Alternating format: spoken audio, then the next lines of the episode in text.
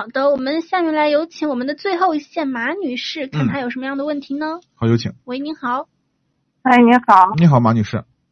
啊，我想买个十万左右的小轿车，嗯，对，您说，有没有合适的推荐一下？您自己都看了些什么车型没有？我就看了个骐达，看了个英朗，英朗和骐达是吧？呃，其他的没看。啊，英朗我们不推荐，别克的车哦我们全系都不推荐，质量不好，呃，长期使用呢变速箱容易出问题，质量稳定度不高。嗯，骐达这个车呢还行，就是感觉有点小，是两厢的。对，骐达的这个车就在两厢车里头，相对来说它的空间利用率很高，曾经呢一度也是市场一个主主力车型。这个车呢就卖了那么多年了，反正你要买也可以。另外呢，就是如果十万块钱呢，其实你还可以看看卡罗拉的低配，卡罗拉低配哈，对，卡罗拉的低配车型你也可以去看一看。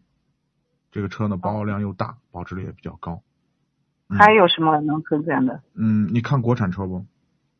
嗯，不想看国国产。产车，国产车，嗯，啊这个、嗯那就再看一下那个本田的呃凌派，凌派啊哈。对，本田的凌派啊、然后嗯还有那个呃风范，本田的风范也可以，你去看一下这几款车，嗯，我前段时间还看了个东风本田的那个景锐，那个车不知道怎么样。